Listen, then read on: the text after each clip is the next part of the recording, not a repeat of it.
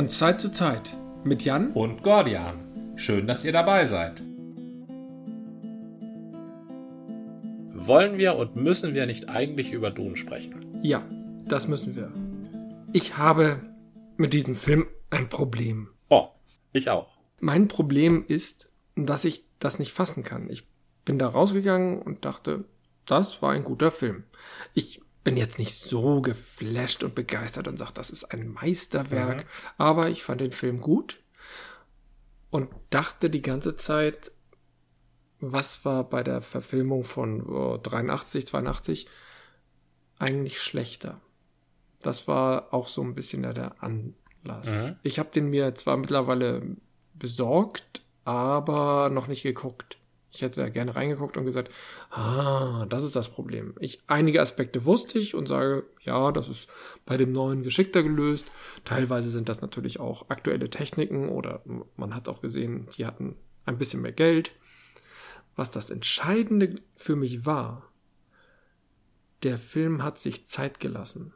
Zeit, die der alte Dune nicht hatte. Ich meine, der hat sich nicht nur Zeit gelassen, dass er über zwei Stunden ging, mhm. glaube ich zumindest sondern dass er dann sagte, hey, der nächste Teil kommt noch. Ja. Und das habe ich nur so ein bisschen mitbekommen und gar nicht so richtig verinnerlicht und war dann doch verblüfft, als die Story an einem guten Punkt, wie ich finde, der Film kann erstmal so für sich stehen, zu Ende war und wir auf den nächsten Teil vertröstet worden sind. Das hat mich verblüfft und trotzdem auch begeistert. Mhm. Oder angesprochen. Ja. Finde ich gut. Diese Geschichte braucht Zeit. Findest du? Ja. Also da muss ich dann später nochmal einhaken, aber zunächst einmal möchte ich wissen, was ist dein Problem mit dem Film? Weißt du, was wir jetzt machen? Jetzt greifen wir auf das Gespräch zurück, was wir vor Beginn des Films aufgenommen haben, ja? Ja. So, wir haben es tatsächlich ins Kino geschafft. Heute wollen wir Dune sehen. Mhm. Ich, ich habe mich da doch nochmal schlau gemacht mit den ganzen Projekten. Da gab es ja noch mehr gescheiterte Dune-Projekte. Ich weiß nicht mehr, was es da alles war. Ich, ich dachte nur, okay, Dune ist wirklich ein Stoff, der viele Menschen beschäftigt hat. Denn bevor die Produktionsfirma von David Lynch den bekommen hat, hatte noch irgendjemand ähm, den in der Hand. Also Jodorowsky bekam nicht den Zuschlag, weil sein Projekt einfach zu gigantisch war. Das, das wollte einfach keiner haben. Dann hatte irgendeine Firma den Stoff gekauft und kam auch nicht damit zu Potte und ich weiß nicht mehr warum. Und dann eben das David Lynch-Projekt. Und David Lynch hatte eben das Problem, das wir schon ein bisschen angerissen hatten, dass sein, sein Job als Regisseur leider nicht den Final Cut beinhaltet hat. Und deswegen gab es diesen Streit, von dem ich schon erzählt hatte, mit der Produktionsfirma. Die haben nämlich gesagt, nee, machen wir anders, außerdem kürzer. Und dann verlor der Film fast eine Stunde. Und später gab es noch mal eine Fernsehversion mit 180 Minuten, so quasi formatgerecht. Und da hat David Lynch sogar gesagt, er möchte nicht, dass mein Name da drin auftaucht und ist unter irgendeinem Pseudonym da genannt. Wie eitel kann man sein? Was heißt, wie, wie eitel kann man sein? Er war, glaube ich, hoch unzufrieden über das Ergebnis des Films. Mhm. Nicht, nicht über das, was er wollte, sondern über das, was daraus geworden ist. Und die Kritik war ja auch tatsächlich nicht sehr wohlgesonnen. Ich habe letztens mit Mimi noch darüber gesprochen. Ich hatte auch einen guten, keinen fulminanten, aber einen guten Eindruck von dem Film. Du warst ja auch so ganz angetan. Aber ich habe mir bei dem Ganzen, was wir jetzt gehört haben, vorgenommen, ich muss ihn mir gerade jetzt, nachdem wir den neuen Dune sehen, tatsächlich nochmal angucken. Ja, ich kann mich sehr gut an den Film erinnern, weil er was, und jetzt, nachdem ich mir jetzt ein paar Ausschnitte angeschaut habe, was YouTube so bietet, erinnere ich mich auch, was mich so fasziniert hat, nämlich diese, ähm, die ständigen inneren Monologe der Figuren. Ja. Wie bei einem ähm, Film noir, wo der Detektiv ein bisschen denkt, aber halt nur der Detektiv, mhm. denken hier alle Figuren, die kommentieren, was sie sehen. Das beginnt doch mit der Tochter des Imperators, oder? Das weiß ich nicht. Das war so dieser Einstiegsmonolog oder die, die Einstiegserläuterung. War das nicht so? Ah, okay, das weiß ich nicht mehr. Ich habe jetzt äh, durch äh, Ausschnitte sehen und Kommentare hören herausgefunden, dass das offensichtlich daran lag, dass der Film viel länger sein sollte ja. und diese ganzen erklärenden Szenen aber nicht gedreht werden konnten und deshalb ähm, man darauf verfallen ist, eben den inneren Monolog zu wählen. Und für mich hat das sehr viel gebracht, denn das Ach macht diesen so. Film oder die darstellerische Leistung ja. sehr eindringlich. Das heißt, aber dann erinnert es mich mal ganz böse gesagt an eine Hörspielfassung eines Walt Disney-Films, Hörspielfassung für Kinder, wo alle dramatischen Szenen und die Szenen, die man nur sehen kann, die werden dann beschrieben, auch sehr kurz beschrieben, und dann wird der ganze Film auf eine Dreiviertelstunde zusammengedampft in der Hörspielfassung, in dem eben wesentliche Parts kurz mal zusammengefasst erzählt werden. Also das ist natürlich was anderes als diese Monologe. Aber trotzdem, ja, das würde mich echt noch interessieren. Also das habe ich gar nicht mehr im Blick. Das, das, ähm, also ich hatte eben, wir, wir stoßen einmal an. Ja, und Das war jetzt, jetzt richtig. jetzt Das, rücken wir was mit dir auf Das, was, was was, es wert, was es wert ist. Oh, lange kein Pale Ale von Razzia mehr getrunken. Einfach mal ein Pale Ale. Ne? Ja, Schön, was Razian hier gemacht hat mit der Flasche. Wir sehen hier wieder die Haushaltskrause. Ah ja, stimmt. Wann, wann habe ich das letzte Mal Razzia Pale Ale getrunken? Ja, das war noch ein völlig anderes Flaschendesign. Ja, aber der Geschmack ist wirklich diese leichte Fruchtigkeit perfekt. Ja, sie trauen sich da was. Also Ja, und ist- gleichzeitig ist es das Pale Ale, das ist ein super Einstieg. Auch jemand, der mit Craft Beer nicht viel anfangen kann.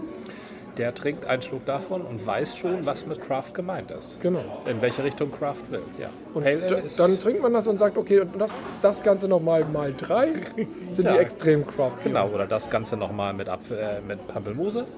Ja, genau. Die Geschmacksrichtungen können variieren. Ja. Äh, Zurück zu Dune. Ja. Ähm, was mich noch fasziniert hat an, an dem Film damals, ist die, äh, sind die Schauspieler. Und zwar vor allem, war mir so auch gar nicht bewusst, Sean ähm, Young. Sean Sean, Young? Young ist die weibliche Hauptdarstellerin, die spielt die Shanti, Ja. so die weibliche Hauptrolle. Die Fremen äh, mit der Ja, ja. Paul Atreides, naja, die haben ja, sie haben wohl eine Beziehung, aber das ist alles ja sehr ätherisch mit den beiden. Oder Zumindest in diesem Film. ja, Kyle MacLachlan ist, macht, setzt diese Figur sehr, sehr ähm, über den Wesen stehend an. Ja. Von Anfang an eigentlich. Ne? Der ist nie unbeschwert, der trägt immer das Gewicht der Welt auf seinen Schultern. Aber kann sein, dass er das sollte. Welche, welche großen Fragen hast du denn an den Film heute? Was soll der Film für dich klären? Der Film soll für mich eigentlich klären den Abstand zu David Lynch. David Lynch habe ich, wie gesagt, leider nur ein bisschen diffus in Erinnerung, deswegen muss ich ihn mir danach nochmal angucken. Und der Film soll, zum Beispiel Wolfgang M. Schmidt ist ja ein YouTuber, weiß nicht, ob er sich auch, doch, doch, ist ein YouTuber, der ja ähm, mit seinem äh, YouTube-Kanal, wie heißt er noch? Die, Film- Filmanalyse.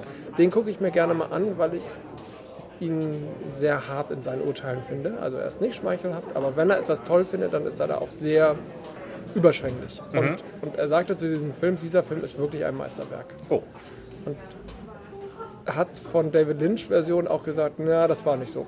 Also das war kein Meisterwerk.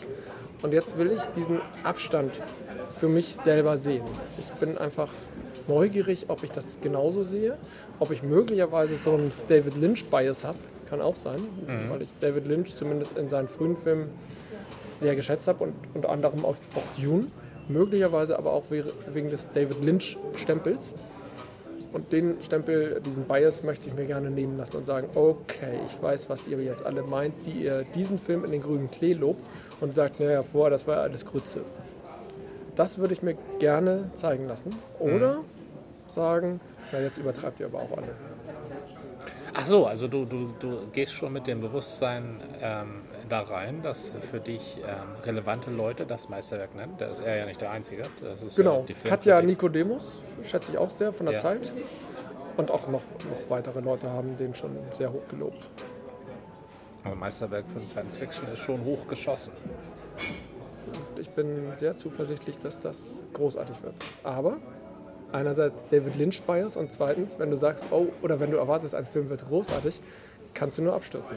Das ist jetzt die Herausforderung, ob er das erfüllen kann oder ob ich vielleicht auch in diesen Film gehe und sage, ich will, dass er großartig wird oder wird er großartig. Beide Möglichkeiten gibt es ja. Bin ich gespannt. Das ist meine Erwartungshaltung an diesen Film, also schon hochgesteckt. Na gut, ich würde sagen, wir sind bereit für, gespannt für den Film. Wir sind bereit für den Film. Gleich geht's nämlich los. Und dann machen wir hier erstmal eine Pause. Ja, ich bin selber gespannt. Ja, dann erstmal soweit. So, jetzt haben wir den Film gesehen. Und wie ist es denn mit deiner kritischen Haltung? Meine kritische Haltung hat sich eher noch verstärkt. Also Okay. meine kritische Haltung zum Film an sich. Es Ja. ist ein, es ist eine visuelle Großtat. Also da hat jemand ein cineastisches Erlebnis auf die Leinwand gezaubert. Also erstmal mit der Kamera eingefangen und dann auf die Leinwand gezaubert. Es stimmt mhm. alles. Es stimmt die, die Besetzung der Figuren mit den entsprechenden Schauspielern. Es, es stimmen die, stimmt die Interaktion zwischen den Figuren. Es stimmt die das Agieren der Figuren in der Kulisse, in der fantastischen Kulisse, das ist alles äh, großartig. Das stimmt. Die war wirklich fantastisch, ja. Ja, das Gefühl von Zukunft, das Gefühl einer, nicht nur einer, sondern mehrerer, einheitlicher, geschlossener, ja, es sollen ja unterschiedliche Zivilisationen darstellen, die da aufeinandertreffen. Na? Wir haben da die Zivilisation der Atreiden, dann haben wir die Zivilisation der Hakonnen, und dann haben wir die Fremen. Also einmal die versklavten Fremen in der, in, in dieser Wüstenstadt da und dann einmal die freien mhm. Fremen draußen. Dann wird, wird noch so ein kleiner Blick auf diese Imperialen da geworfen, also auf die Leute des Imperators. Er taucht ja gar nicht selber auf, aber seine Truppen tauchen genau. auf und die Truppenbetreuung und so. Die sind wieder mhm. anders. Ne? Das ist alles ja. anders, das ist alles unterschieden. Das ist absolut fantastisch, aber es ist kein guter Film weil es einfach ein Film ohne Story ist. Es ist ein fantastisches Setting, in dem sich Figuren bewegen und die agieren auch. Aber worum es geht, war mir im Vornherein nicht klar. Und das ist mir jetzt im Nachhinein auch nicht klar. Das ist eine ganz große Schwierigkeit für mich. Also es ist ein fantastisches Schaustück, also ein Fest mhm. für Auge, Auge und Ohr, aber es ist kein Film, bei dem ich eine äh, Geschichte verfolge und hinterher eine Erkenntnisschub oder irgendeine Form von Regung außer, hui, das sah ja super aus habe. Ja, also ich bin ganz bei dir, dass das Setting, die Schauspieler, die Effekte, das war alles super gemacht. Also technisch, Umsetzung, gestalterisch fand ich das auch, da bin ich ganz bei dir. Ich glaube, die Zeit, die sich der Film lässt und den Luxus in mehreren Teilen. Ich nehme an zwei, aber ich glaube, der Film ist tatsächlich so angelegt, dass er über das eine Buch auch hinausragt. Mhm. Da passiert noch ganz viel und es wird sehr gemächlich erzählt. Ich bin sehr damit einverstanden, dass gemächlich erzählt wird. Ich halte aber dieses, der Film lässt sich Zeit, halte ich nicht für einen Wert an sich. Das ist auch kein Wert an sich. Aber ja. die Entwicklung, im Moment fand nur eine Setting-Entwicklung statt, nämlich was politisches. Aber die, na doch, Paul hat sich schon irgendwie entwickelt, aber es gab nicht diesen Entwicklungsschub. Da ist eine Entwicklung im Beginn, könnte man sagen. Ja. Ansonsten hat sich tatsächlich nicht viel getan. Es bewegen sich festgesetzte Charaktere in der Welt, weil sie uns ja auch erstmal alle vorgestellt werden. Einige sterben dann auch, werden uns vorgestellt, so wie sie sind und äh, finden dann auch schon ihr Ende. Andere bleiben erhalten und entwickeln sich zunächst nicht. Da passiert einfach nichts. Und hier erwarte ich eine grundlegende Entwicklung, muss ja bei Paul auch passieren, im zweiten Teil. Mhm. Du hast völlig recht, der Film alleine ist größtenteils eine Momentaufnahme. Klar, die Momentaufnahme dieses politischen Wechsels. Wir verstehen auch, dass das irgendwie eine Art von Intrige ist oder eine, ein, ein Spiel oder eine, eine Strategie oder zumindest Taktik des Imperators, dass die Häuser irgendwie mächtig sind und damit irgendwie umgegangen werden muss. Das ist alles, wird alles erklärt und das wird eigentlich fast eher beschrieben. Es wird zwar gespielt, aber es ist fast deskriptiv und nicht gespielt oder dramaturgisch irgendwie umgesetzt. Hier halte ich den ersten, also den Ursprungsfilm, den David Lynch-Film für besser. Ja. Weil der zeigt den Hof des Imperators. Der fängt ja an am Hof des Imperators. Ja.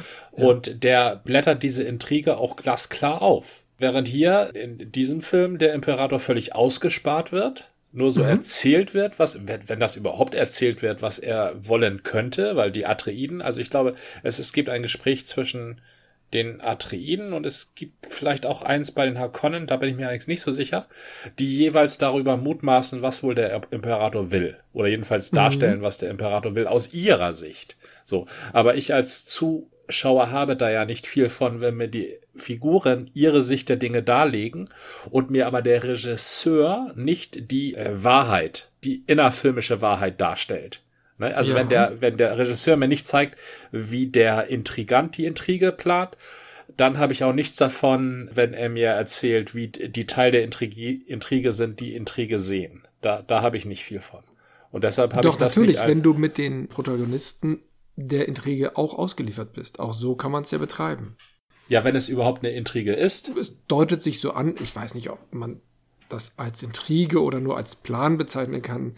Die Idee, die, wie ich sie verstanden habe, und ich dachte auch, dass das so im Film ausgedrückt wurde, eine Mutmaßung, die naheliegend ist. Ich glaube, von Pauls Mutter erwähnt, dass die beiden Häuser für den Imperator zu mächtig geworden sind und deswegen ein Krieg zwischen den beiden anzuzetteln, dem Imperator dem Machterhalt dient. Das wurde, glaube ich, gesagt. Das nehme ich auch an. Mhm. Es fehlt trotzdem die Wahrheit. Mir als Zuschauer fehlt die Wahrheit. Sowas zu erfahren von Leuten, die im Film mitspielen, von Personen. der Film kann ja mehr. Der Film kann mir ja zeigen, was ist und dann mir zeigen, was die Leute, und das ist ja das, was Filme eigentlich interessant wird, was die Leute, also die handelnden Figuren daraus machen. Jetzt aber lässt der handelnde Figuren erzählen, was ist. Das ist schwach. Das ist schwaches Storytelling. Das ist aber auch nicht mein grundsätzliches was ist denn Problem. Das, ja? das grundsätzliche Problem ist, das ist keine Story. Da sind die beiden Häuser, die miteinander kämpfen. Das ist keine Story, sondern ein Setting. Das ist das Setting ja. auch von Romeo und Julia. Ne? Das ist der Kampf zwischen den beiden Häusern da, Montagu und wie die anderen auch heißen. Das ist auch das Setting. Das ist eigentlich der Hintergrund der Charaktere. Wo, wovor entspinnt sich eigentlich die Geschichte?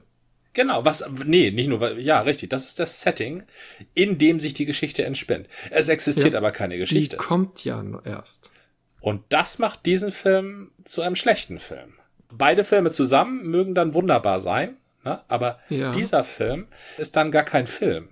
Es ist ein Präludium oder sowas. Und, ja. und jetzt kommen wir zu dem, wie du sagst, er lässt sich Zeit. Das macht er definitiv. Aber wofür lässt er sich denn Zeit? Nicht dafür, mir zu erklären, worum es geht. Dafür lässt er sich nicht Zeit. Er lässt sich Zeit, mir die Größe der Welt darzustellen. Das stimmt. Er lässt sich Zeit zu zeigen. Mhm. Richtig, er lässt sich Zeit zu zeigen und diese Gegend anzustauen. Ja. Und, und das ist ja auch, das mache ich ja auch gerne. Das habe ich ja auch bei Stanley Kubrick der lässt sich auch furchtbar viel Zeit in 2001 Odyssee im Weltall, äh, einfach äh, irgend so was drehen zu sehen. Aber da hat es einen Sinn. Der Sinn bei 2001, wenn ich da ellenlang auf diesem Raumschiff rumstarre, ist, dass ich äh, verinnerliche, wie verloren der Mensch im All ist. Wie allein und klein und, und so stärker ist der Schock, wenn der Mensch da plötzlich dem Computer ausgeliefert ist und der Computer ihn ins All pustet. Mhm. Dazu brauche ich den Anfang mit der drehenden Raumstation und dem Walzer. Das brauche ich alles. Das, deshalb liefert Kubrick das mit. Bei Doom brauche ich das nicht. Da weiß ich zwar, wenn ich Frank Herbert gelesen habe, wie das mit der Raumfahrt funktioniert. Aber wenn ich diesen Film sehe, weiß ich es nicht. Da kommen keine Navigatoren vor. Die Veränderung des Geistes durch äh, Weltallreisen. Warum ist das überhaupt nur mit Spice möglich? Das wird auch alles nicht erläutert, weil das sind ja Probleme, denen die Menschen unterliegen, der ausgelieferte Mensch. Die Menschen, die ich bei Dune treffe, also bei diesem Film, das sind ja. alles mächtige Menschen. Das sind mächtige Häuser, die befehligen über Tausende von Leuten, denen gehören ganze Planeten. Das ist nicht der ausgelieferte Mensch im Weltall. Deshalb brauche ich keinen Film, der sich Zeit lässt, mir das irgendwie zu zeigen. Also dieses Zeitlassen, das meinte ich vorhin mit Zeitlassen, ist kein Wert an sich. Es müsste schon der Erzählung dienen, würde ich, ich fordern. Es dient der Erzählung und zwar ja. indem du sagst, das sind alles mächtige Häuser. Aber was passiert denn mit diesen mächtigen Häusern? Das eine mächtige Haus zerbröselt vor unseren Augen. Und die einzigen Überlebenden, mutmaßlich, sind in dieser riesigen Wüste, das muss ich tatsächlich sagen, die Wüste wirkt noch viel größer als bei David Lynch obwohl es natürlich Quatsch ist. Mhm. Aber diese Unendlichkeit und diese Verlorenheit in dieser feindlichen Welt ist in diesem Film, in dem neuen Dune, für mich sehr viel eindringlicher. Das hat mich begeistert. Die Weglassung, den Imperator wegzulassen, finde ich nicht so schlecht. Die Navigatoren wirklich nur so anzudeuten und wozu ist denn eigentlich das Spice? Macht es schon fast erforderlich, dass du das Buch gelesen hast. Denn sonst merkst du gar nicht, dass die eigentlich alle total abhängig sind. Die sind ja so abhängig wie wir vom Öl. Ja, das ist richtig. ja auch die Parabel. Das ist eine wertvolle Parabel. Da geht es dann auch um Ausbeutung, ne? Und wir mhm. holen das Öl ja auch aus dem Wüstensand. Was mit den Leuten ist, genau. die da leben, ist uns eigentlich egal. Das ist die Parabel. Und, und ja. Öl ver vergiftet unsere Umwelt, unsere Atmosphäre und macht uns alle krank. Eines Tages so krank, wie die Navigatoren selbst sind. Ne? Das ist die Parabel. Ein Thema, was nicht vorkommt, ja. Mhm. Ja, ein Thema, was im Wüstenplanet angelegt. Ich weiß nicht, ob Frank Herbert das so wollte und wusste, aber das kommt als solches. Wird manchmal zumindest gesagt, ja, dass die ja. Abhängigkeiten nicht so sehr die das Krankmachen im ökologischen Sinne, sondern die Abhängigkeiten von einer Ölgesellschaft, nämlich im Sinne auch, ich, das war glaube ich noch vor der Ölkrise, aber der Ölrausch in den USA hatte ja schon 100 Jahre zuvor irgendwie oder 50 Jahre zuvor irgendwie Blüten getrieben und gleichzeitig war es die Zeit der intensiven Drogenerlebnisse und Drogenmissbrauche. Mhm. Auch da spielt natürlich dann Spice als Antrieb und gleichzeitig Droge mit rein. Mhm. Darf ich nochmal auf etwas zurückkommen, was du mir gerade erklärt ja. hast? Das ist mir jetzt neu, aber da danke ich für die Erläuterung. Ich habe die Bücher, wie gesagt, nicht gelesen. Mir wurde ja. sie nur einmal dargestellt. Du sagtest, das eine Haus zerbröselt vor unseren Augen. Äh, das wäre dann ja. das Atreides-Haus, ne? Atreides-Haus. Genau. So. Ja. Das Atreides-Haus, das wusste ich auch nicht. Das ging aus dem alten Film nicht so hervor oder ich erinnere mich da nicht so mehr so dran. Das Atreides-Haus wohnt auf einem Planeten. So. Und genau. das Ding gehört so dieser, dieser Planet. Irische. Ja. Na? Das ist das, so angelegt. Immer einem Haus gehört ein Planet. Das ist so ein bisschen genau. wie Star Wars. Also diesem Haus gehört dieser Planet. Also dieser mhm. Planet. Planet. Ja dem gehört das Haus. So. Ja, ja. Und dann fährt dieses Haus da mit irgendwie 500 Soldaten in irgendeine Stadt auf einem anderen Planeten. Ne? Zufällig fährt der König mit und seine, äh, äh, seine beiden Ritter da oder was immer das da für Leute sind und noch sein einer Ratgeber, der da so gut rechnen kann. So. Also ja. Captain Kirk oder Picard-Syndrom, ne? Äh, er, beamt, er beamt mit seinen drei Offizieren auf den fremden Planeten. So. Und die kommen jetzt um. Mhm. Daraus zu schließen, dass es das gesamte Haus Atreides nicht mehr gibt, halte ich für, das ist für mich intellektuell nicht machbar. Ich nehme es an, wenn du es sagst, dass es so ist, weil du die Bücher kennst.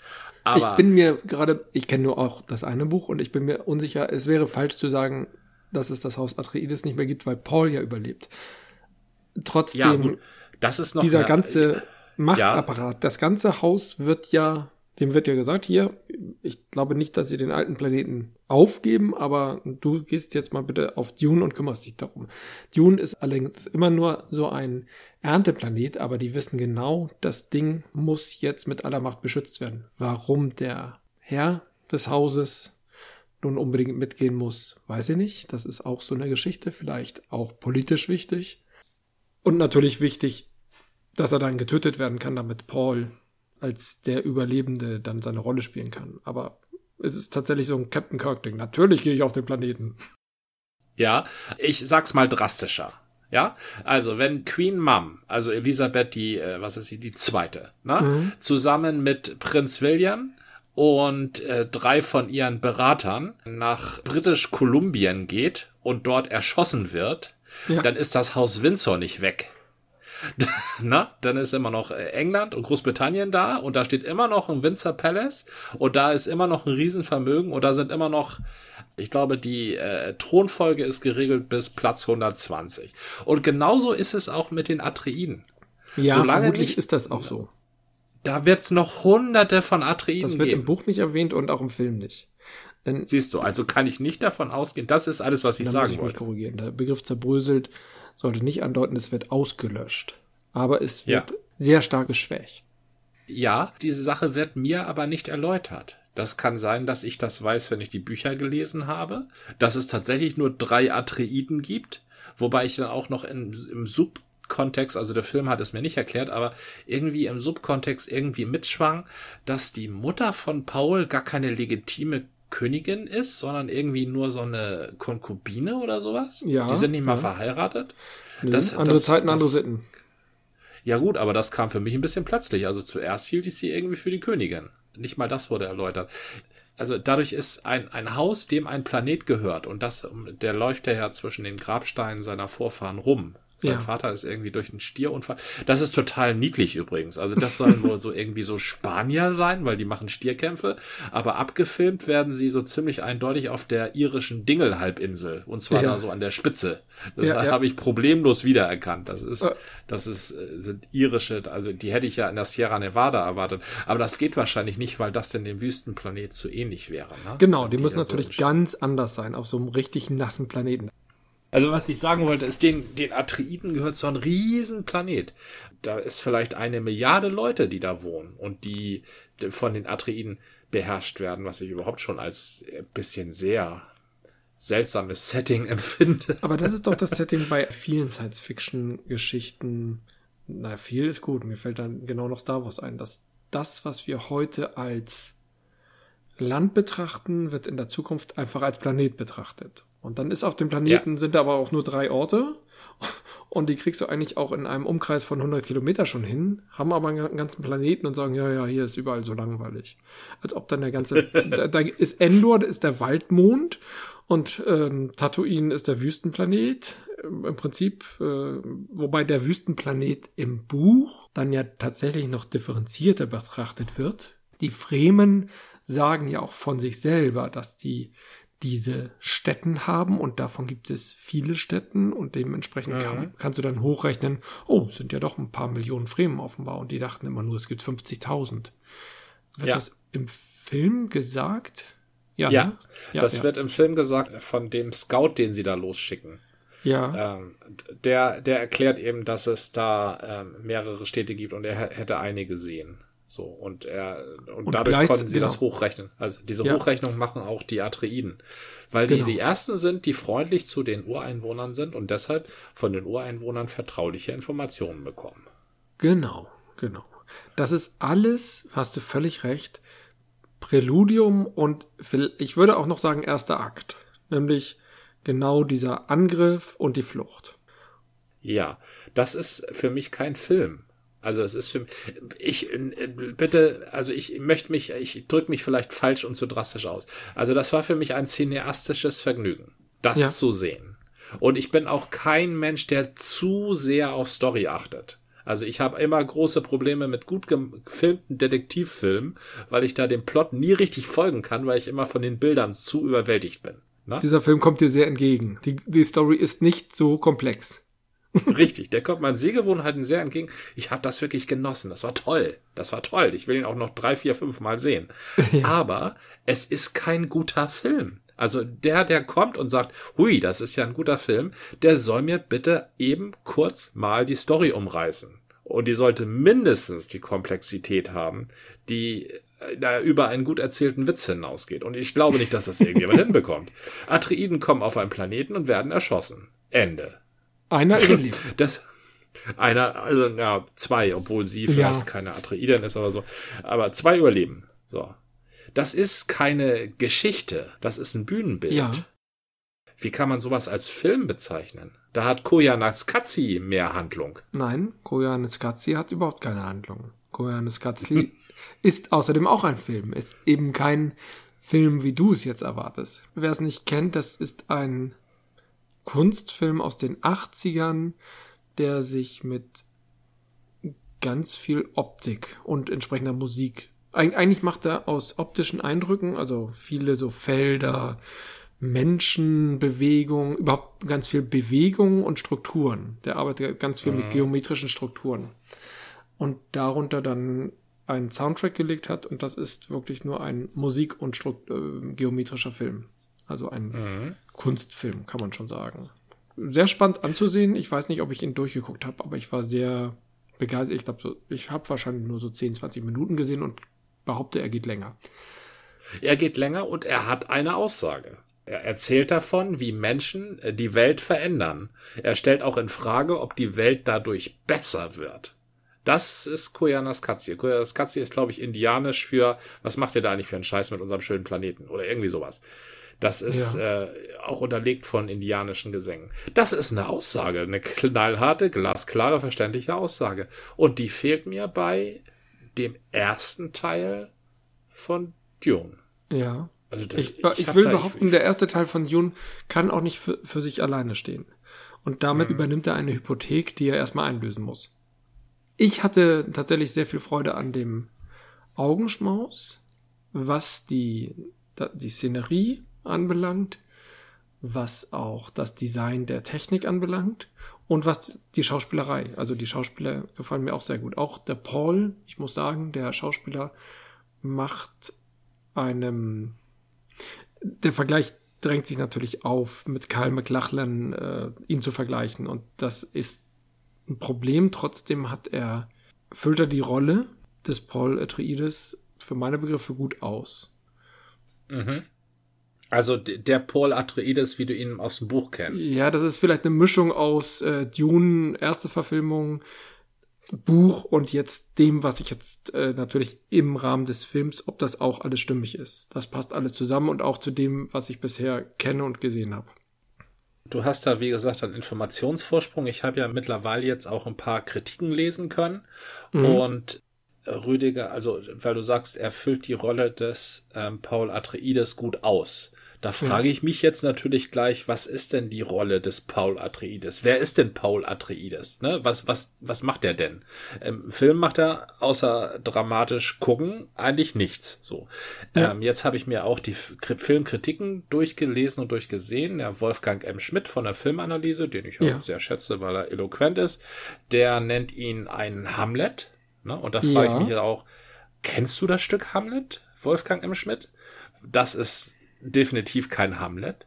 Und der Rüdiger Suchsland von Telepolis, den ich auch immer sehr gerne lese, weil der ja. tatsächlich äh, immer alles gegen den Strich bürstet und dabei ja, sehr ja. viele Flöhe und Läuse aus dem Pelz von bewunderten Regisseuren bürstet, der nennt ihn einen umherirrenden Parzival. Und da denke ich, kennst du die Camelot-Sachen, Rüdiger?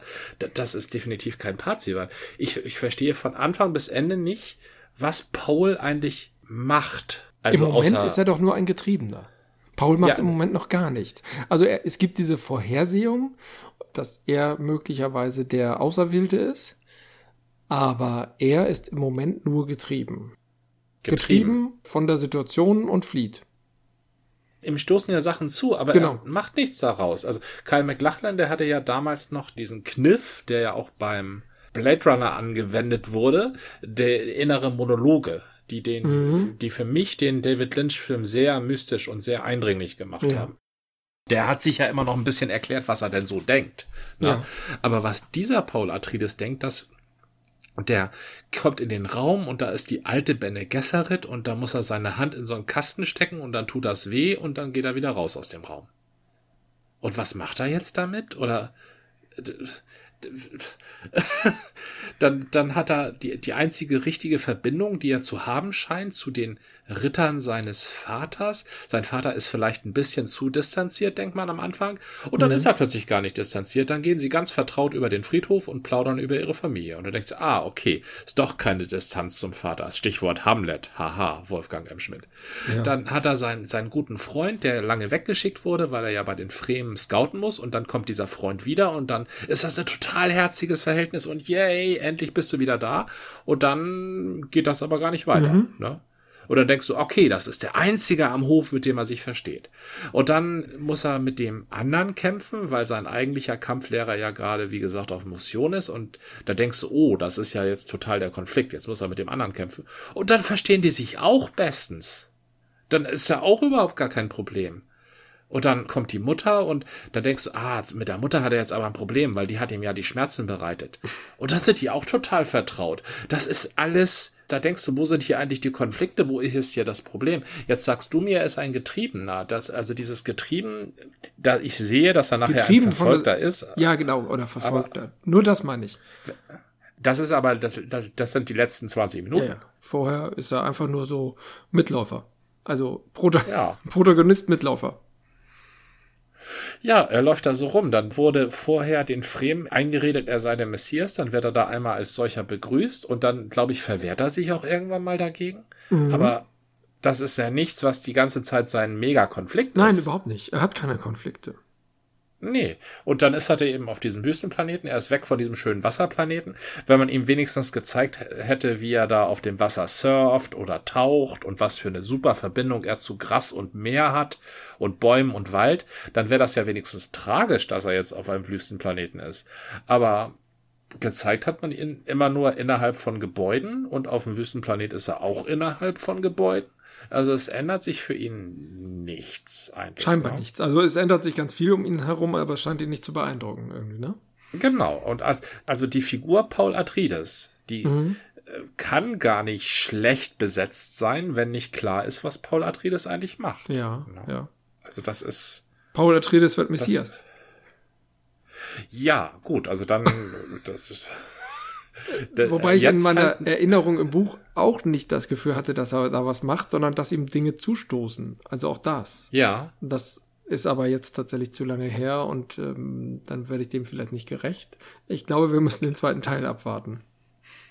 ich glaube, wir müssen den zweiten Teil abwarten, denn bis jetzt war der Held tatsächlich ja noch kein handelnder Held, ne, sondern ein ja erduldender Held. Ja, oder zuschauender Held. Also Erst zuschauend und dann erduldend, ja. Genau. Und das und die Handlung waren die Handlungen von anderen Leuten. Die eigentlich entscheidende Handlung hat eigentlich dieser verräterische Arzt Genau. gemacht.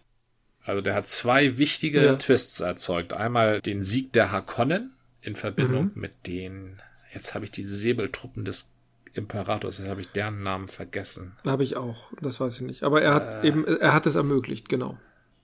Genau. Und dann hat er eben ermöglicht, dass der Hakonnen-Chef, also Herzog Wladimir, also das müsste man mir auch nochmal erklären, warum in 10.000 Jahren äh, der Name Wladimir überlebt.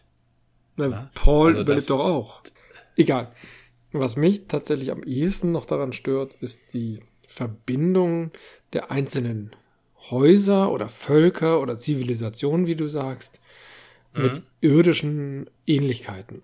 Gerade bei den Fremen, die werden dann so als die Araber oder Marokkaner oder so dargestellt, wo ich denke so, ja, kann man machen, aber ist das jetzt irgendwie versucht uns das nahe zu bringen, indem das die unterdrückten Araber sind oder was soll das jetzt? Was ist diese Bildsprache? Was kam dir denn da arabisch vor? Na, diese Kleidung. Und tendenziell hatten die, waren die alle so bärtig, dunkelhäutig, wenn's, äh, und, und waren gerne in so, wenn sie nicht nur ihren Anzug an hatten, hatten sie solche ähm, äh, Gewänder, wie man das so aus Wüsten kennt. Ja, aber das hat ja einen Grund, warum man in Wüsten so rumläuft, ne? Das hat ja. Aber die haben ja ihre so. Anzüge. Die müssen ja nicht mehr so rumlaufen. Ja, also soweit ich das verstanden habe, ist dieser Anzug keine Selbstverständlichkeit, sondern tatsächlich nur irgendwelchen Chefkriegern vorbehalten. Ne? Also Nee, ich nicht dachte- jeder Freme äh, hat so einen Anzug an. Ich dachte, Oder? die, nur die, die die die Wüste streifen. Das kann sein. Also wer in diesen Städten ist, der braucht so einen Anzug nicht, sondern nur wer rausgeht, ja. Richtig, genau. Also, dass man in, in Wüsten lange Gewänder trägt und äh, irgendwas auf dem Kopf, um sich vor der Sonne zu schützen, halte ich für selbstverständlich. Das kann nun auch ein Cowboy-Hut sein, aber ein Tuch ist deutlich unkomplizierter und eigentlich auch schlauer. Na? Also, wenn man tatsächlich Tag und Nacht in der Ist Wüste das so ist. Durchdacht oder ist das, bedient es nicht eigentlich Stereotype, die wir von der Erde her kennen? Mal ganz im Ernst. Oder hat der, das Produktionsteam sich überlegt, ah, wie würden die wohl am besten überleben und sich am ehesten kleiden? Ja, das denke Kann ich auch schon. sein, ja. Also, arabisch kam sie mir auch überhaupt nicht vor. Nee, eher Also marokkanisch, zu- würde ich sagen. Ja, sie kam mir überhaupt nicht islamisch vor. Dazu waren die Frauen viel zu unverschleiert. Ich wollte das auch nicht auf das Religiöse beziehen, sondern auf die Stereotype, die wir von zum Beispiel marokkanischen Männern haben. Vielleicht auch eher so in der Karl-May-Vorstellung. Vielleicht ist das auch nur meine Assoziation. Ich sah das mir so an und dachte, wieso sind die eigentlich alle so gekleidet? Das kam mir so in den Sinn, weil ich Nordafrika damit assoziierte. Ist Ja. nicht schlimm, aber das war so meine Wahrnehmung. Ist der Chef von denen nicht auch Spanier? Das ist doch dieser Xavier Badem, oder? Ja. Also dass Leute, die in der Wüste rumlaufen, wie Wüstenbewohner aussehen. Und es ist ja auch keine Hochkultur. Also diese, diese Anzüge sind schon selten. Na, so, so laufen nicht alle Fremen rum. Die Fremen sind irgendwie eine unterdrückte Bevölkerung mit wenig oder gar keinen Ressourcen. Obwohl sie über die wichtigste Ressource des Alls verfügen. Also eine tiefe Tragik. Ja, aber das ist genau doch das Ding. Die werden so dargestellt, aber sind eigentlich ein Volk auf diesem Planeten, was nicht irgendwie zurückgeblieben ist oder schlechter zivilisiert, sondern nur deswegen unterdrückt und, und versucht wurde zu vertreiben, damit die nicht die Spicefelder irgendwie bedrohen. Weil die Hakon gesagt haben, die, ihr seid hier unerwünscht, geht in eure Löcher oder sterbt am besten. Wir wollen hier das Spice ernten und ihr nervt nur. Und euer Planet ist übrigens jetzt unser. Und den werden wir jetzt mal, ohne auf euch zu achten, ausbeuten. Also äh, auf den ersten Blick kamen sie mir nicht so super zivilisiert vor. Also so unglaublich zivilisiert verhalten sich da alle nicht, ne? aber die Fremen sind noch die so ziemlich unzivilisiertesten. Ne? Also da geht, da geht's, da, da sagst du ein falsches Wort und plötzlich Kampf auf Leben und Tod. So. Ja, aber auch das ist doch. Das, das, das ist nicht so das Kennzeichen einer aufgeklärten ja, ja. Gesellschaft. Ne? Und dann wird da auch aus tiefer Zuneigung wird da erstmal ein Schwert verschenkt. Ne? Das ja, ist so. aber wenn ich mir die anderen Häuser angucke, auch die sind doch in einer viel früheren Zivilisationsstufe, möchte ich mal so arrogant aus meiner Perspektive jetzt sagen, als wir es erwarten, so von wegen freie Gesellschaft. Ich meine, das sind alles Häuser mit Anführern. Ich weiß nicht, ob der Vater von Paul jetzt wirklich ein König ist. War der nicht auch irgend sowas wie ein Herzog? Ist, ist aber auch egal. Der ist Anführer eines Hauses und das Ganze ist eine. Wie heißt das nochmal, wenn so Adelshäuser. Die Herrschaftsform könnte man vielleicht Aristokratie nennen oder äh, leibeigenen Gesellschaft. Ich glaube jedenfalls nicht, dass auf dem Atreides-Planet der Chef gewählt wird. So, Nein, das glaube ich auch nicht. Und bei den Hakonnen glaube ich auch nicht. Das ist ja das Interessante an der Science Fiction. Die Science Fiction wirft ja Fragen auf. Ne? Und zwar Fragen, die sich auf das Heute beziehen, weil sie zukünftige Wahrscheinlichkeiten darstellen. Das ist ja die Kunst der Science Fiction. Und, und wenn sie wirklich gut ist, dann wird das übernommen ins Heute, so wie die Robotergesetze. So, und die Frage, mhm. die Dune hier aufwirft, ist, ist tatsächlich Demokratie und freiheitliche Gesellschaft die Form, in der ein Mensch leben will. Ne? Und beantwortet es mit Nein. Menschen wollen, dass einem Mann ein ganzer Planet gehört. Das nee, wollen nein, Menschen. Nein, und dahin nein, wird sich die Menschheit stopp. auch eines Tages entwickeln. Dune will keine Perspektive bieten, sondern Dune will eine Geschichte erzählen vor den ja. Versatzstücken unserer Historie in den Weltraum projiziert. Genauso wie Star Wars ein Märchen ist, das in den Weltraum projiziert ist. Das, also ist Dune keine Science Fiction. Das Science-Thema ist da ja ziemlich unwichtig. In Dune werden, na gut, jetzt bin ich bei Physik und, und Astrophysik und, und sowas.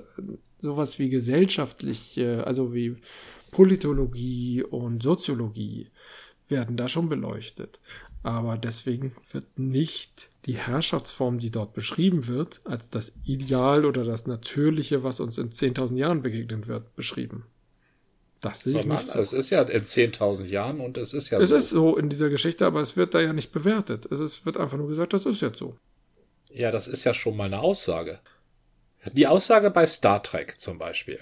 Ne? Ja. Da, da fahren diese aufgeklärten Leute von der ähm, Föderation der Planeten durch die Gegend und überzeugen überall Außerirdische, die das noch nicht so sehen, wie die ähm, Föderation der Planeten das sieht, ähm, davon, dass der Weg der Föderation der Planeten super ist. Genau. Das macht Kirk auf seine Weise, indem er die Leute verprügelt oder verführt.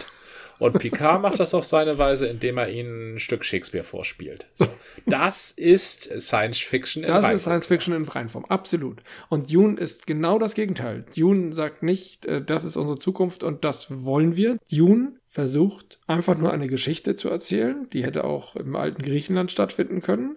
Und Dune versucht die Größe des Ganzen auf Weltraum, also ganz weit in der Zukunft und ganz groß im ganzen Weltraum. Versucht eine Geschichte zu erzählen, ist dann gültig, wenn du das Erfinden und auch das Hören von Geschichten reduzierst auf den Aspekt Unterhaltung. Genau. Wenn du allerdings das Erfinden und das Hören von Geschichten ähm, ein bisschen erweiterst, äh, zum Beispiel auf, weshalb Geschichten ursprünglich erzählt wurden, nämlich zum Beispiel als warnendes Beispiel, geh nicht in den Wald, da lauert ein Wolf und isst dich auf und deine Großmutter auch. Dann haben Geschichten nämlich die Aufgabe oder können die Aufgabe erfüllen, zu lehren und an Beispiel zu erklären, das passiert dann. Und wenn Geschichten das gut machen und wenn Geschichten das nachvollziehbar machen, dann werden Geschichten zu dem, was der Idealform von Geschichte ist, dann treten sie aus der Unterhaltung heraus und werden zu Literatur. So. Und wenn Dune keine Literatur ist, sondern einfach nur irgendwie mal so eine Geschichte, dann ja, das kann ich zwar nicht bewerten, ich habe es nicht gelesen, aber das wäre ein bisschen schade.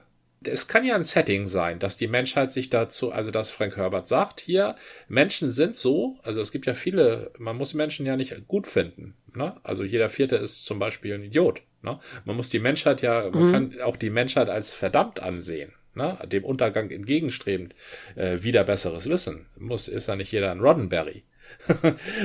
und wenn Herbert nun mal sagt, ja, die Menschen, die haben zwar die Chance irgendwann mal gehabt, eine Demokratie zu erzeugen, aber wenn sie wirklich losgelassen werden aufs ganze Weltall, dann suchen sie sich wieder Könige. Und, ne? und das ist, das ist eine legitime Sicht der Dinge. Ja, aber du sagtest, das wäre dann das, was der Mensch anstrebt. Nach Herberts Meinung. Das ist ja nicht meine Meinung. Das ist ja, ich dachte, das sei Herberts Meinung, sonst hätte er ja eine Föderation der Planeten entwickelt. Vielleicht hat er aber auch einfach nur Häuser gebraucht, weil er genau solche Konflikte dann besser erzählen konnte. Nicht, dass er sie besser, wahrscheinlicher, sinnvoller für die zu menschliche Zukunft wahrnimmt oder ja. empfindet, sondern vielmehr, weil das für seine Geschichte nützlich ist. Und wenn bei Frank Herbert ein wesentlicher Aspekt eine Rolle spielt, dann behaupte ich, ja ist es eher der Aspekt der Ausbeutung. Das Thema mit der Abhängigkeit vom Öl oder Spice oder wie auch immer. Und, was ja jetzt auch in diesem Film nicht war, das Thema Erlöser, Messias, Umbruch, Revolution. Ja, ähm, kommen wir mal zurück zur Ausbeutung. Darin, in, in ja. diesen Aspekt der Ausbeutung passt doch das Herrscherhaus, das feudal über einen ganzen Planeten herrscht. Wenn das sowieso eine feudalistische Gesellschaft ist, dann ist es ja gar nicht so schlimm, wenn die jetzt nochmal einen Planeten mehr ausbeuten. Das ist ja nur deren. Nein, also die, die hätten auch Unternehmen verwenden können. Die hätten auch sagen können, dieser Planet gehört dem Unternehmen Atreides GmbH und KKG und der andere Planet gehört der Hakon Inter, äh, International Corporation. Ja. Äh, wenn ein Unternehmen ausbeutet, ist es schon mal eine andere Qualität, als wenn eine Familie ausbeutet. Es kommt irgendwie so ein bisschen dasselbe ja. raus, aber stellen sich andere moralische Fragen. Ja? Wenn eine Familie ja. zum eigenen Nutzen der Familie ausbeutet, stellt sich eine andere moralische Frage, als wenn ein Unternehmen ausbeutet. Wenn eine reiche Familie ausbeutet, dann höre ich eine Geschichte, die mir, die mir keine Selbsterkenntnis bringt. Ich gehöre nämlich nicht zu einer reichen Familie und als normal sozialisierter Mensch gehe ich davon aus, dass reiche Familien prinzipiell ausbeuten. Sonst wären es keine reichen Sonst Familien. Sonst wären sie ja nicht reich. Richtig. Genau. Was mich treffen würde, wäre, wenn jemand schildert, wie eine aufgeklärte Demokratie ausbeutet. Na, zum Beispiel unsere, äh, die Natur und die zukünftigen Generationen. Na, wenn mir jemand ja. das erzählt, dann habe ich eine Geschichte, von der ich einen Gewinn habe. Na? Aber ob die Atreiden nun die Fremen unterjochen, also ein bisschen freundlicher, als es die Harkonnen tun, das mhm. ist nichts, was mir erzählt werden muss. Da habe ich nicht irgendwie, da sage ich nicht, oh, Frank Herbert, das ist aber mal eine Geschichte, die mir wirklich was bringt. Das ist eher eine Geschichte, die mir mm, nichts bringt, sondern eine Selbstverständlichkeit, würde ich mal sagen. Ja, sowas erwartet man, ne? Richtig. Was, Auch was, im Jahre 11.000. Mich würde grundsätzlich mal interessieren, was für dich die Geschichte ist. Oder die erstaunliche Geschichte. Also was dieses, oh, hier habe ich aber zum Beispiel Frodo Beutlin. Ne, der will gar nicht, der ist so ein bisschen, und dann muss er aber, und dann geht er mit seiner klein, mit seiner kleingeistlichen Beutlin-Sache an die Welt heran, und nur weil sein Sam dabei ist und so wach äh, und, und pflichtbewusst, deshalb klappt das Ganze. Das ist eine Figur, die sich in der Geschichte bewegt, die die Geschichte vorantreibt, die was macht. Der, deren Geschichte. Und obwohl schon bei Tolkien ganz viel Setting ist. Müssen Richtig, wir ja schon da, auch, da haben wir glaube ich schon mal irgendwann gesagt. Aber was ist. Und bei Frank ist, Herbert ist noch viel mehr Setting. Ich glaube, Frank Herbert beschreibt auch ganz stark eine Welt. Ich habe ja auch nicht weitergelesen oder ich habe es versucht, aber ja. die Begeisterung, die ich für Tolkien noch hatte, oder ich, ich Frank Herbert als Tolkien der Science Fiction zu beschreiben oder zu benennen, finde ich auch sehr schwierig. Mhm. Ich bin kein Frank Herbert-Fan. Mhm. Ich finde die Geschichte irgendwie interessant, weil es schon was Neues ist, im, in der Zukunft so ein Setting zu haben, aber es ist eigentlich irgendwo. Es kann, es hätte auch am Anfang stehen können vor langer, langer Zeit in einer weit entfernten Galaxis. Ja. Äh, Wäre nicht falsch. Da gibt es ja wenigstens noch Leute, die was wollen. Na, da ist noch was los in, in Star Wars. Mhm. Äh, aber in, in, in Wüstenplanet, da ist keine Dynamik. Weißt du, was uns fehlt? Na. Die Version von Chodorowski. Oh ja, was, wie tragisch. Ich glaube, der hätte da so einiges ja. rausgefiltert. Ich glaube auch, dass in den Büchern mehr drinne steckt. Ja und nein. Ich, ich bin ja beim Bücher rezipieren, gerade wenn es vor 20 Jahren war, äh, mich zu erinnern, nicht der Beste. Aber ich weiß, dass ich Tolkien nicht nur verschlungen habe, sondern die Tolkien-Werke haben sich mir eingeprägt. Mm, schön gesagt. Und das ist bei Frank Herbert bei weitem nicht so passiert. Und ich glaube, es liegt einfach daran, dass ich die Story nicht so interessant finde. Oder nicht so gelungen. Die hat schon einige interessante Aspekte, aber ich halte sie bei weitem nicht so gelungen wie zum Beispiel Tolkien. Mhm dieser Messias, diese Messias-Geschichte, das kam jetzt ja noch nicht so raus, ne? Aber diese mhm. Messias-Geschichte ist doch eigentlich auch nur eine gute Erzählung, wenn der Messias nicht Messias sein will. Also Brian. Bei Brian ist die Messias-Geschichte ideal erzählt. Idealer eigentlich als ja. in der Bibel. Ne? Da, ja. In der Bibel ist einer, der ist überzeugt davon, dass er der Messias ist, und dann sind alle anderen überzeugt davon, dass er der Messias ist. Nee, stimmt gar nicht. Ähm, auch der hat seine Zweifel, muss man ja sagen. Aber natürlich äh, ist die Zielrichtung eine andere und es wird natürlich schon erzählt, dass er dann irgendwann sagt, ja, ja, ich habe was zu sagen. Aber selbst der hat seine Zweifel. Ja, also vielleicht muss man dieser Messias-Geschichte noch mehr, ich weiß ja nicht, ob Paul das jetzt annimmt oder wie er dagegen ankämpft oder ob und wie. Im David Lynch kämpft er meiner Ansicht nach nicht dagegen an. Aber das kommt dann auch wahrscheinlich im zweiten Teil, oder? Davon gehe ich aus. Aber ich fürchte, es wird auch sehr uninteressant erzählt. Also ich, ich fürchte, er wird das dann annehmen und dann wird er der Messias sein. Ja, das befürchte ich vielleicht auch. Mensch, du machst ihn mir gerade so kaputt. Nein, ich, ich glaube, ich mag diesen Film. Also es ist, es ist kein guter Film. Also genau, ja, ich glaube, das, was du mit Film meinst, ich, ich kann einen Film als reine Augenweide ich glaube, ich muss dir sogar zustimmen. Er ist sehr gut anzusehen und man kann sich da fallen lassen und trotzdem ist es kein guter Film ich gönne es jedem Film gut zu sein. Ich freue mich auch, wenn es mal nicht gelingt, weil nur so weiß man dann tatsächlich gute Filme zu schätzen. Selbst ja. wenn sie noch so technisch und von den Schauspielern und alles stimmt. Ja, richtig. und es nicht mal aussieht wie ein Reinfall, sondern sehr gut aussieht und trotzdem im Nachhinein nur also ich kann auf je, was ich auf jeden Fall nicht nachvollziehen kann, ist die Aussage, das ist ein Meisterwerk. Nee es kann auch, es kann durchaus, ich halte es sogar für sehr wahrscheinlich, dass mir da sehr viel Einsicht fehlt. Das halte ich für sehr wahrscheinlich. Mir auch. Ja. Aber du weißt, wer Hamlet ist. ja, ich weiß. Der Hamlet, der Prinz von Dänemark, ist nicht Paul Atreides. Hamlets Vater ist tot. Er wohnt in einer Umgebung, mhm. die ihn nicht versteht. Er muss sich dumm stellen, um zu überleben. Nicht, dass ihn sein intriganter Onkel auch noch umbringt. Und er ist von allen ja. verlassen. Seine Mutter hat ihn verlassen, obwohl sie ja noch lebt, aber die hat sich ja an den Onkel rangeschmissen. Seine beiden besten Freunde, äh, Rosenkranz und Güldenstern, kommen herbei und wollen ihn eigentlich nur aushorchen, um ein bisschen Geld zu verdienen von seinem bösen Onkel. Und er muss sich da irgendwie mhm. gegen alle gegen anschwänzeln. Da wird er von seinem dem Geist seines toten Vaters aufgefordert, was zu machen, und dann kann er sich nicht entschließen. Und dann sagt er, sein oder nicht sein. Hm, soll ich hier? Soll ich da? Was kann ich tun? Paul Atreides ist das Gegenteil. Der ist behütet und aufgehoben und alle lieben ihn und er ist der Schönste und er ist der sichere Nachfolger und Titi und Tutu und Tata. Ja gut, ganz am Schluss ist alles alles kaputt, aber er trifft niemals so eine Hamlet-Entscheidung. Jetzt führe ich das Theaterstück auf. Das ist was völlig anderes. Das ist, ich verstehe diesen Vergleich überhaupt nicht. Natürlich liegt das nahe, weil Hamlet wird meistens, manchmal sogar sogar von Frauen gespielt, meistens von sehr schön dramatisch guckenden Jünglingen dargestellt, obwohl mhm. Hamlet im Original eigentlich eher dicklich ist. Shakespeare selbst nennt ihn fett. Na?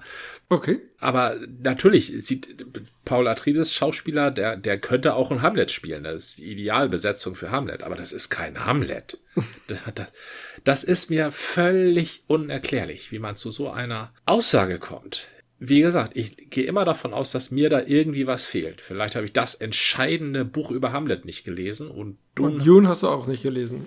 Habe ich auch nicht gelesen, nein. Also, also ja. da kann ich mir, kann ich sowas mir anhören und muss es für mich bewerten und meine Wertung geht da in die andere Richtung. Du hast ganz am Anfang gesagt, du hättest ein grundsätzliches Problem mit diesem Film. Welches war das denn? Das ist ein Wahrnehmungsproblem und das deckt sich eigentlich mit dem, was wir jetzt herausgearbeitet haben. Daher vielen Dank. Das ja. grundsätzliche Problem ist, ich kam da raus, dachte, es hat mir gut gefallen, aber was eigentlich? Mhm. Ich konnte es an nichts festmachen. Und ich glaube, es liegt daran, dass da eigentlich die Story fehlt.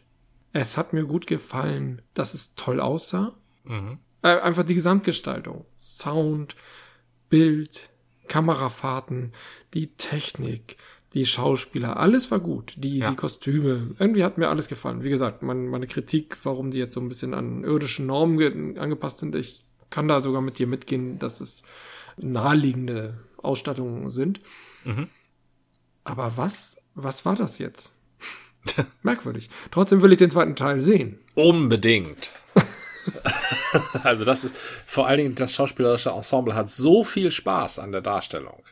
Also die haben da so viel, die Fremendarsteller haben da so viel Spaß, da im Sand zu hocken und auf diesen, auf diesem, die, die laufen ja eigentlich nur auf diesem einen Berg da rum, ne? Springen auf den ja, Stein. Ja, ja, ja, alles sehr reduziert. Ja, und, äh, und, und die, die Leute, die da in diesem Gebäude rumlaufen, haben so viel Freude da, durch dieses Gebäude zu schreiten und da an der Wand zu lehnen und ach, das, das ist alles toll. Das ist richtig toll.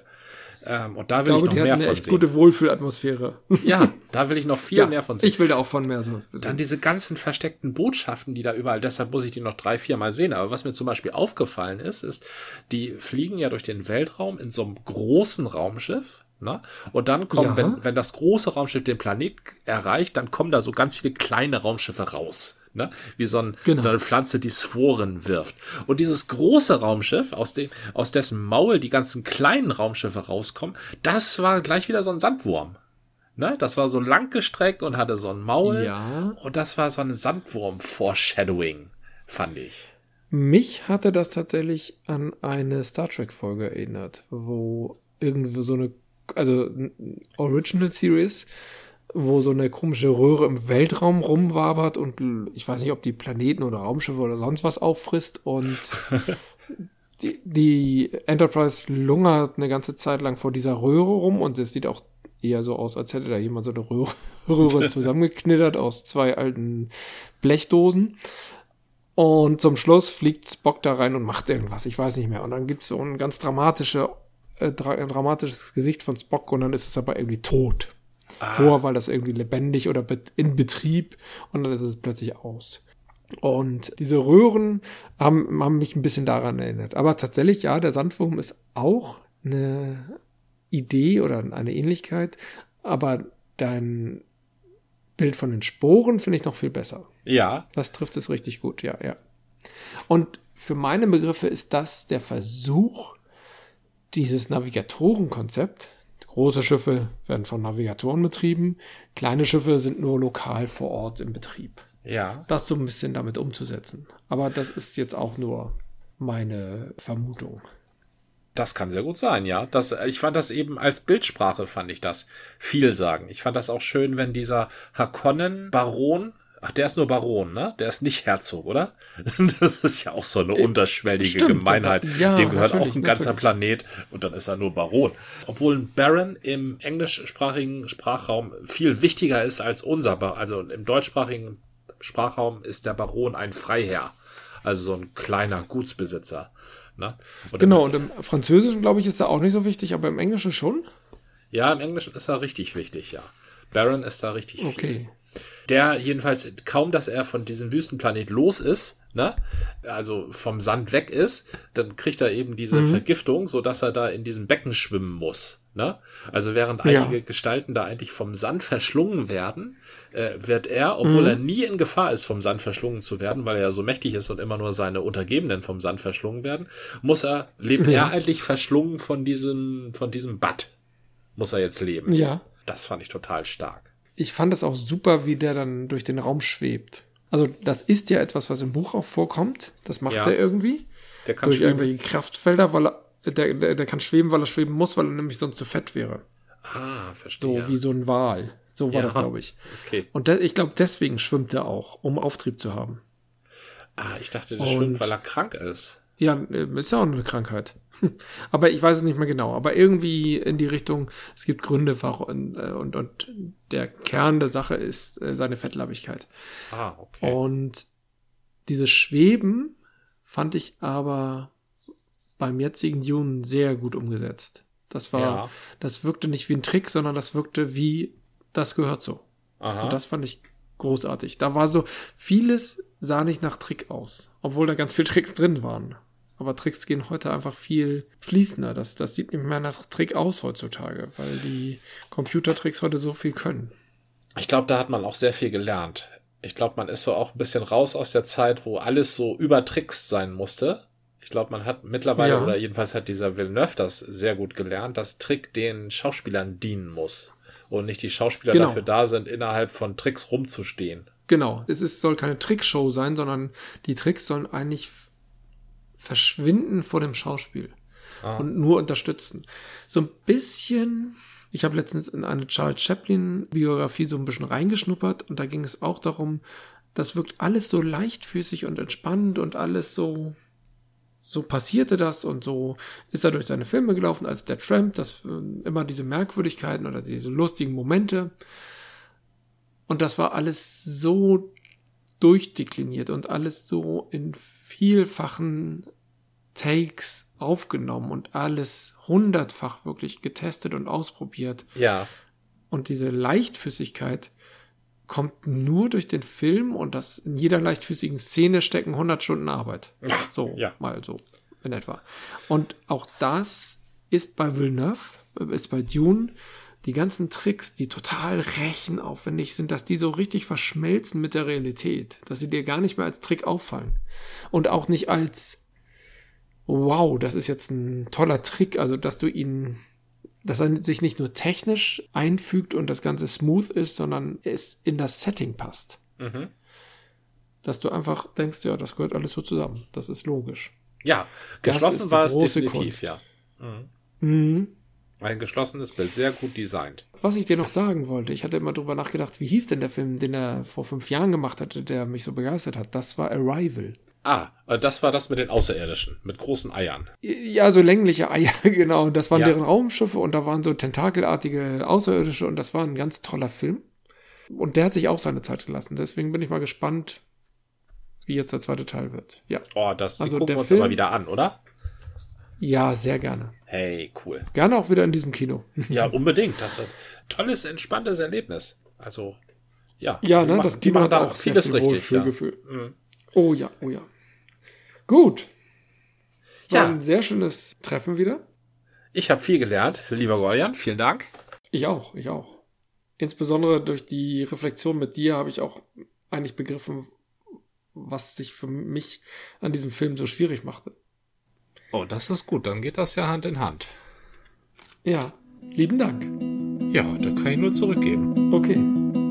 Das war eine Folge des Podcasts von Zeit zu Zeit mit Gordian. Und Jan, bis zum nächsten Mal.